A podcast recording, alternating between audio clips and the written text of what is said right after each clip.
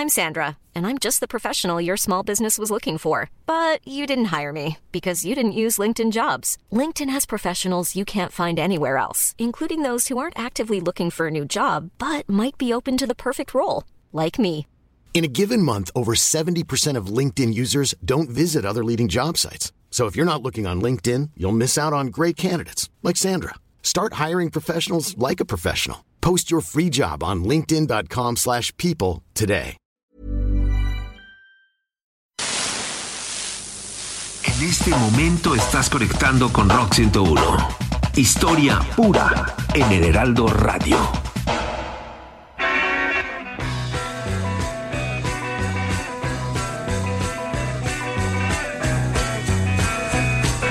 My baby says you're traveling on the one after 909.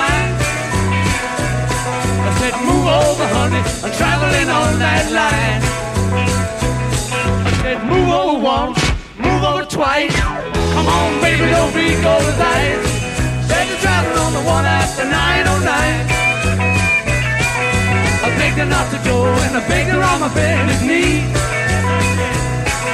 You're only fooling around, only fooling around with me. I Said, move over once, move over twice. Come on, baby, don't be cold as ice. Said you're traveling on the one after 909. My bag, run to the station.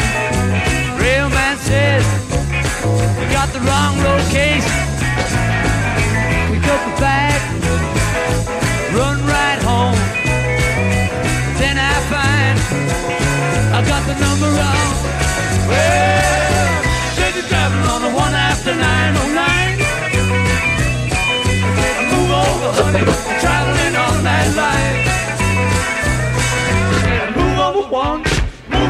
twice. Come on, baby, don't be cold as ice. Said you're traveling on the one after 909.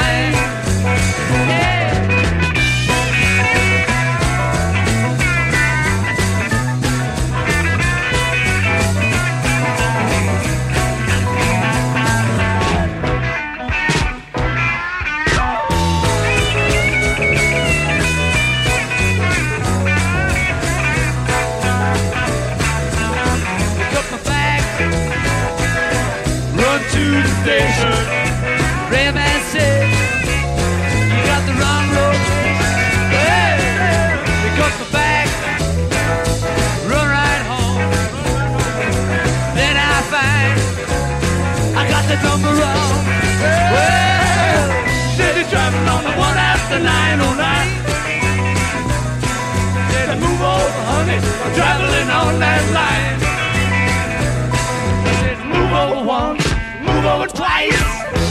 Baby, don't be cold as ice. Said you're traveling on the one after 90. She said you're traveling on the one after 90. Said you're traveling on the one after 909.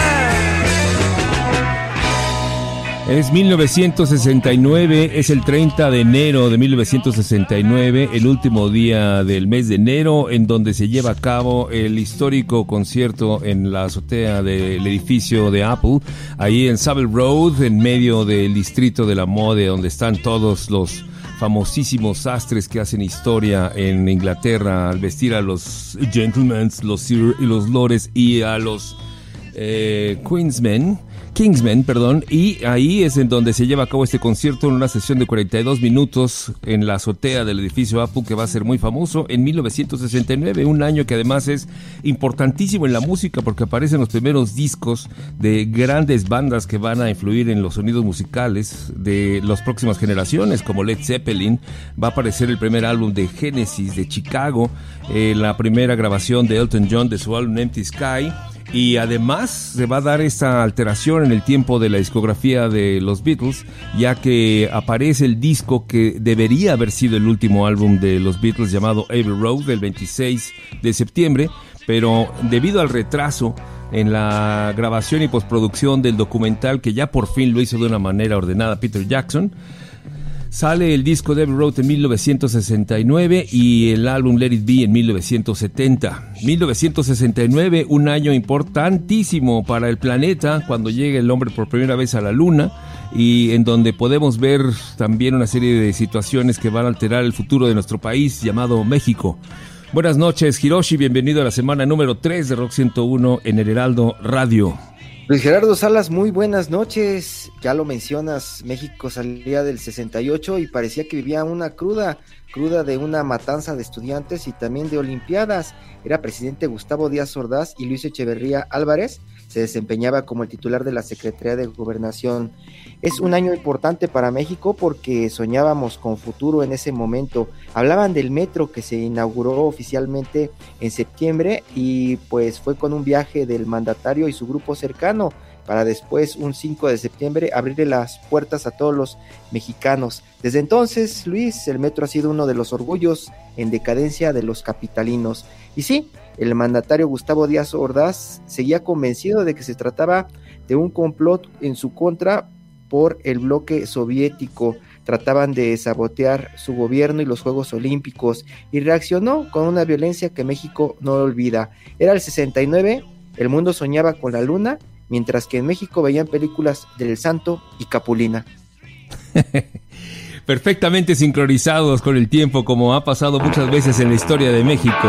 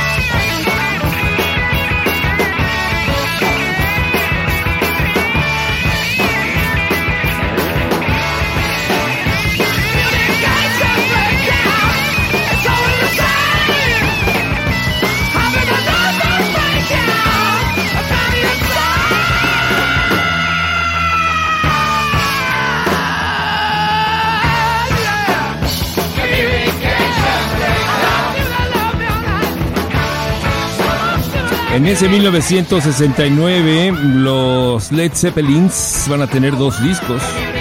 El Led Zeppelin 1 aparecido el 12 de enero y el Led Zeppelin 2 que va a aparecer el 22 de octubre.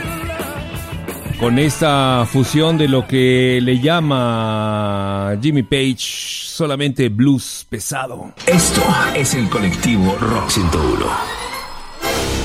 Y aquí está con ustedes José Carlos Martínez.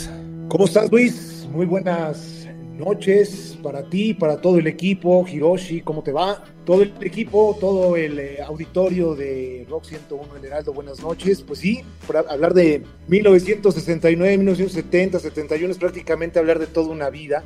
Y pues es una vida que, pues si lo vemos desde el 2022, vemos que han pasado los años, las décadas y los mexicanos seguimos corriendo como salvajes, Luis, ¿no? Por la jungla de la, la jungla de la confusión, la crisis económica cíclica, igualito que a principios de los 70, vivimos una represión política que quizá en forma no es la misma, pero en fondo sí, ¿no? Donde se persiguen opositores desde distintas trincheras y pues los promotores de el reclamo social pues son fustigados, son severamente cuestionados, por no decir violentados en algunos casos, ¿no? Desde, desde esos años, desde principios de los 70, pues todo este apetito político dictatorial empezó a infundir miedo muy sistemáticamente en la sociedad mexicana, control de medios, las crisis económicas.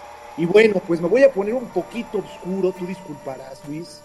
Pero en 1970 los Creedence Clearwater Revival lanzan dos discos, uno se llamó Pendulum y el otro se llamó Cosmos Factory. Y en Cosmos Factory hay un track que se llama Run Through the Jungle, que es una canción de John Fogerty que tiene un contexto en, en el conflicto de Vietnam, pero es una buena metáfora para hablar de la rebelión política y social que se está gestando en México, donde la sociedad cada vez está corriendo, porque el diablo anda suelto, pero cada vez agarrando más madurez política. Esto se llama Run Through the Jungle,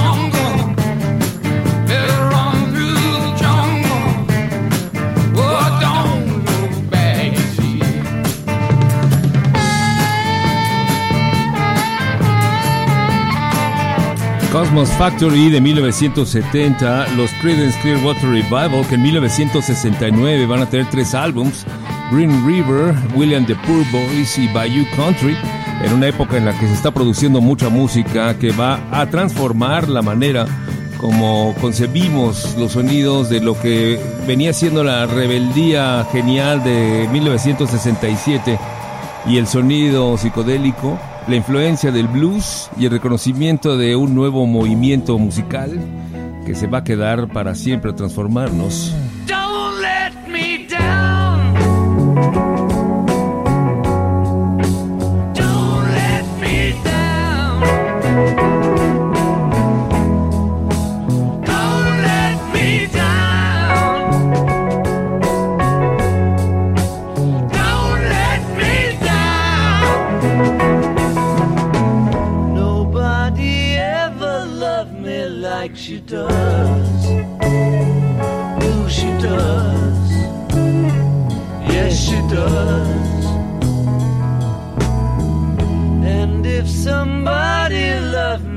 Like she do me, ooh, she do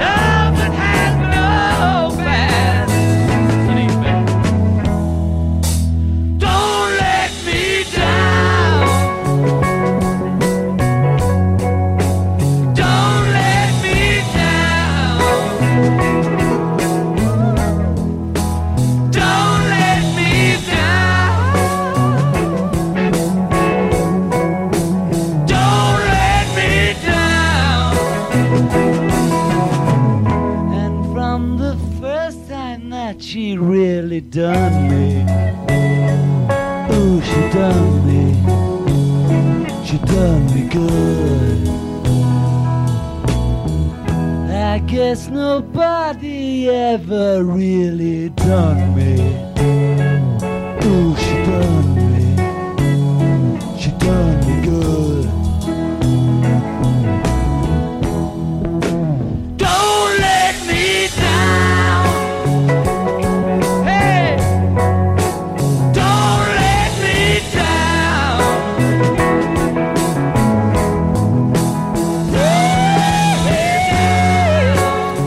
Let Me Down, un sencillo que aparece el 11 de abril de 1969, que no es parte increíble porque es una de las mejores canciones, estoy convencido de los Beatles, no es incluido dentro del track listing de Let It Be por decisión del productor Phil Spector que considera que no es parte del sonido que están creando para esta producción, que como les he dicho va a aparecer hasta 1970. En 1969 es importante entender que los Beatles ya se encuentran en un momento crucial de su carrera porque por un lado ya están comenzando las producciones solistas desde 1968 cuando John y Yoko publican el Unfinished Music número 1 y cuando George Harrison publica su Wonderwall Music. Para 1969 los dos músicos ya están en las segundas producciones, el Electronic Sound que aparece el 9 de mayo de 1969 y el Unfinished Music número 2 que aparece el 9 de mayo, exactamente el mismo día en donde se está poniendo de acuerdo Harrison y Lennon para hacer a un lado la carrera que tenían con los Beatles. El Yellow Submarine que se publica en enero de ese mismo 1969 y el Abbey Road del 26 de septiembre ya camino de salida completamente cuando aparezca el álbum Let It Be, el que se documentó en este extraordinario documento, proyección, film que produjo Pete Jackson, va a aparecer hasta 1970 y ya cuando los Beatles están en otra cosa completamente diferente. Hiroshi, 1969. 1969 los que tampoco querían que los dejaran caer eran Neil Armstrong, el comando eh, Michael Collins y Edward Buzz Aldrin. Ellos se estima que fueron observados por 650 millones de personas cuando se televisó esa imagen de Armstrong y él diciendo que era un pequeño paso para un hombre y un gran salto para la humanidad. Era el año 1969 cuando parecía que llegaba a un punto muy alto este pleito entre la Unión Soviética y Estados Unidos, esta llamada Guerra Fría que desde 1950 estaban eh, pues eh, manteniendo o alimentando para tratar de demostrar quién era superior en el tema militar, económico y tecnológico en este mundo, Luis. 1969 también es el año en el que, como lo mencionaste hace rato, se inicia una de las obras más importantes en el transporte de México, que es el metro, que no ha crecido de la manera exponencial como hubiéramos pensado todos. Sin embargo, prácticamente cubre toda la ciudad al día de hoy, pero en aquel 1969 solamente cubrió una ruta, que es la que iba de Tasqueña a Tacuba, ¿no? Más o menos la ruta 1 y lo que se comentaba era que era un gran avance tecnológico para nuestro país. Era prácticamente como lo ofrecía The New York Times en ese momento, el metro más elevado del mundo por la pues por la altura donde vivimos los capitalinos Luis. Y se quedó. Ya lo que vemos era un, un planteamiento muy futurista de una capital que podría ser grande. Y lo que vemos con el paso del tiempo pues eh, se puede condensar en la línea 12 y los discursos que hemos escuchado de los pues ahora eh, jefes de gobierno no una cosa que me parece fascinante, no sé qué opines, es como el metro que fue construido en 1969 ha dado servicio durante todos estos años sin un solo problema, o los normales, vamos a decirle, mientras que estas líneas que fueron construidas con la modernidad tecnológica del siglo XXI, pues se derrumbaron a la menor provocación. En ese momento incluso Luis se utilizaba como, como publicidad o como propaganda de los creadores del metro que el metro o las estaciones del metro eran el lugar más seguro de México en caso de que un sismo, un fuerte sismo se presentara. Imagínate. Y aquí el pobre línea 12 ha tenido problemas desde su mismísima concepción. Nunca ha operado normalmente y cuando por fin más o menos parecía que estaba comenzando a lograrlo, a hacer un servicio para toda la gente que vive en aquella zona de la ciudad y trabaja en este, resulta ser que se cae. Una una, una, regresión en los sistemas de ingeniería y de trabajo de nuestro país, desafortunadamente. Es 1969 y en ese 1969 aparece dos discos van a aparecer de este personaje que se ha puesto de moda recientemente y al cual le vamos a dedicar dentro de poco un programa dentro de Rock 101 en el Heraldo Radio. Estamos hablando de Neil Young, que en el año de 1969 va a tener dos proyecciones hacia el futuro. Uno, su álbum número uno, bajo el nombre de Neil Young, el 22 de enero, y otro, el primer álbum que va a tener con su banda, que lo va a acompañar a lo largo de toda la carrera llamada Crazy Horse, el 14 de mayo. Pero para conocer un poco del inicio de Neil Young al inicio de su carrera, del álbum número uno de ese enero de 1969, suena en Rock 101 en el Heraldo Radio, The Loner de la producción número uno de Neil Young.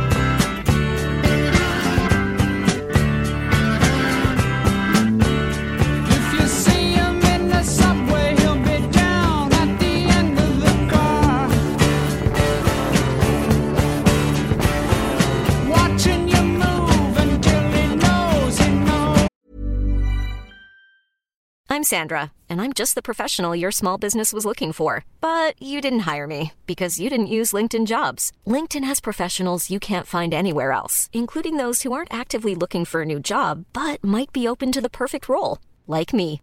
In a given month, over 70% of LinkedIn users don't visit other leading job sites. So if you're not looking on LinkedIn, you'll miss out on great candidates like Sandra. Start hiring professionals like a professional. Post your free job on linkedin.com/people today. See.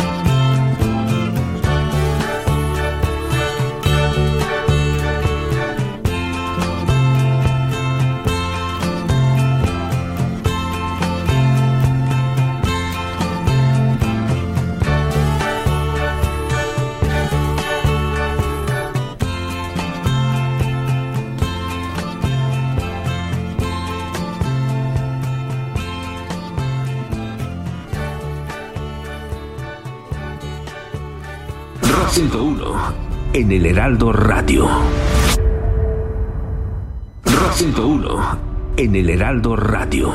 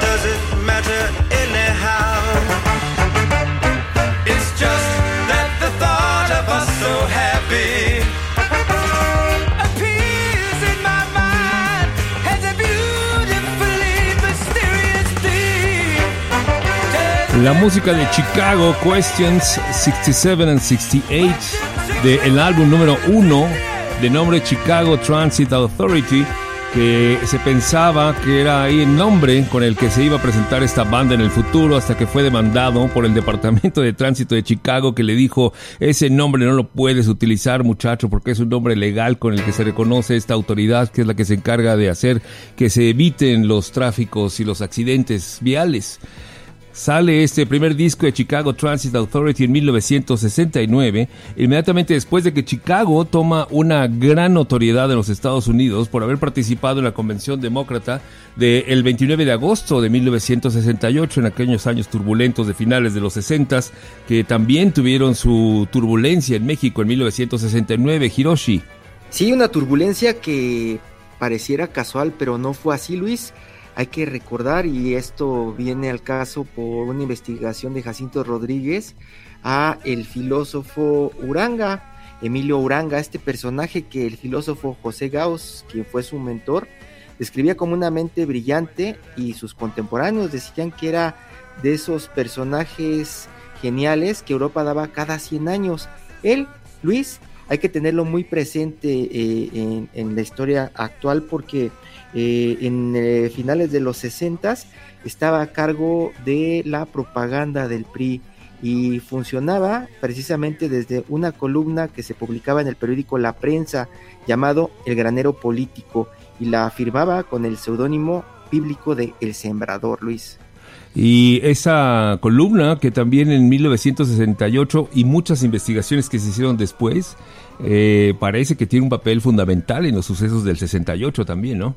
tiene eh, prácticamente eh, la, la, responsabilidad de ser eh, el lugar desde donde se tejió todo el esquema de traiciones y venganzas en el campo político y militar, Luis, desde esa columna que pues también fue con la que se dice inició el movimiento estudiantil, ¿no? se comenzó a publicar ahí en la prensa y comenzó el caos, el caos ordenado Exactamente, y en 1969 pues estaba tratando de hacer una especie de control de daños de 68 para poder acomodar al que era el secretario de gobernación como candidato a la presidencia de la República y ganar en 1970, Luis Echeverría, ¿no? Luis Echeverría, sí, esa columna, Luis, consistía en ensayos breves escritos a partir de datos que le surtían de los aparatos de espionaje como la Dirección Federal de Seguridad, en ese entonces muy temida, y archivos de la Secretaría de Gobernación. Uranga prácticamente tenía en sus manos el arma de propaganda política del PRI. Increíble, historias que se van descifrando muchos años después a partir de esta historia que está presente el día de hoy en Rock 101 en el Heraldo Radio desde 1969. Rock 101, sonido total. Muy buenas noches, Heraldo Radio, Rock 101. Mi nombre es Hugo Tenorio, arroba sonido total a través de Twitter, a través de Instagram y también a través del TikTok. El mítico concierto en la azotea ha retumbado durante generaciones en la cabeza de melómanos de todo el mundo debido a que poco se sabía en cuanto a detalles, leyendas urbanas y obviamente falta de información. Ahora tenemos casi cada dato de lo sucedido gracias al metraje liberado en la plataforma del ratón Miguelito y sobre todo tenemos la certeza de que la culpa no fue del todo de Yoko Ono. Hubo varios puntos que llevaron al quiebre del cuarteto de Liverpool, pero que sin ese punto de quiebre no hubiéramos tenido cosas que también nos maravillaron de cada uno de ellos. Por ejemplo, My Sweet Lord de Harrison, Imagina de John Lennon, Live and Let Die de McCartney y Wings, y la importantísima pieza cinematográfica de El Cavernícola de Ringo Starr, adelantadísima también a su tiempo. A la par del estreno de este documental también salió uno sobre el lado psicotrópico del rock and roll. Me refiero al de The Velvet Underground de Tom Haynes, conocido también por ser director de Velvet Goldmine sobre la escena glam o el I'm Not There de Bob Dylan. Siempre será importante voltear a la historia de cada era del rock and roll y saber que todavía falta un largo camino por recorrer, ahora que el género está muriendo en apariencia otra vez. Los dejo con Vicious de Lou Reed del disco Transformer esta noche de lunes en Rock 101 por El Heraldo Radio. Mi nombre, Hugo Tenorio.